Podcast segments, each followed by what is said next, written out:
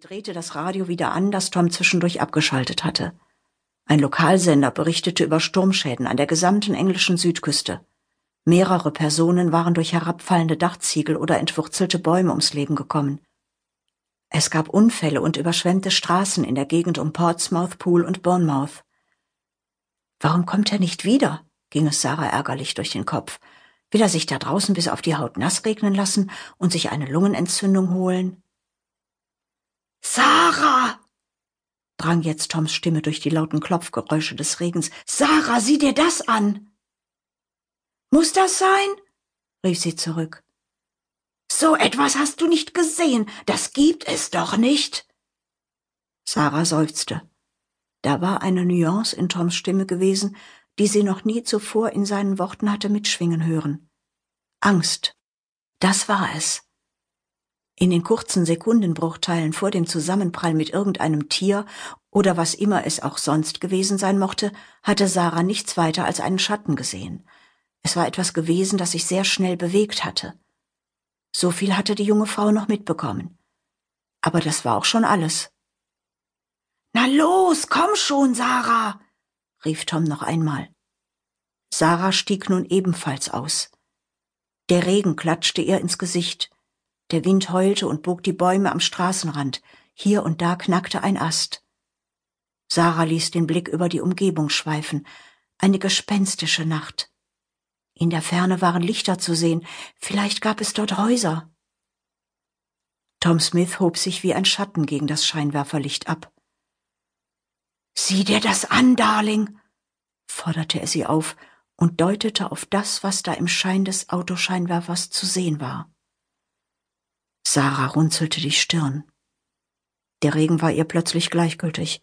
Auf dem Boden lag etwas, das wie eine Katze aussah.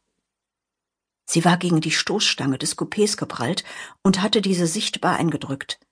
Jetzt lag das Tier ausgestreckt auf dem Asphalt. Das Tier war sehr mager, die Knochen traten hervor, das Fell wirkte vertrocknet, fast wie gegerbt.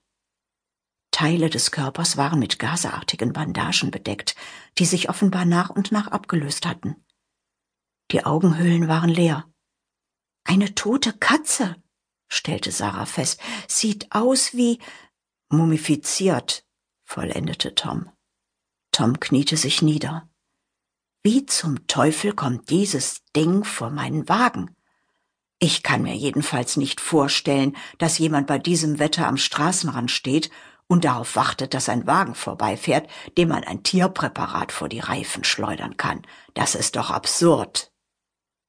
Es hat sich bewegt, beharrte Sarah. Das hast du genau gesehen? Ja. In den leeren Augenhöhlen leuchtete plötzlich etwas auf. Glühend rote Lichtpunkte entstanden dort. Das Tier bewegte sich, eine unheimliche Art von Leben kehrte in den teilweise bandagierten Körper zurück. Das Tier sprang auf. Tom zuckte zurück. Die Katze erwischte ihn mit den ausgefahrenen Krallen. Rote, blutige Striemen zogen sich über den Handrücken. Ein durchdringendes Miauen ertönte. Lautlos schnellte das Tier davon und verschwand im hohen Gras am Straßenrand. Bist du verletzt? fragte Sarah. Nicht der Rede wert, aber hast du das gesehen? Das glaubt uns kein Mensch. Sie stiegen wieder in den Wagen und fuhren weiter. Bis zu dem Cottage, das sie für das Wochenende gemietet hatten, konnten es nur noch wenige Meilen sein.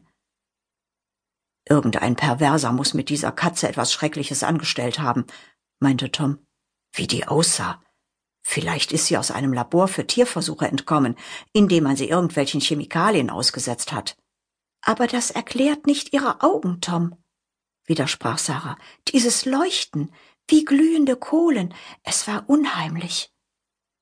Vielleicht auch nur eine optische Täuschung. Die Katze war im Licht gut zu erkennen, Tom.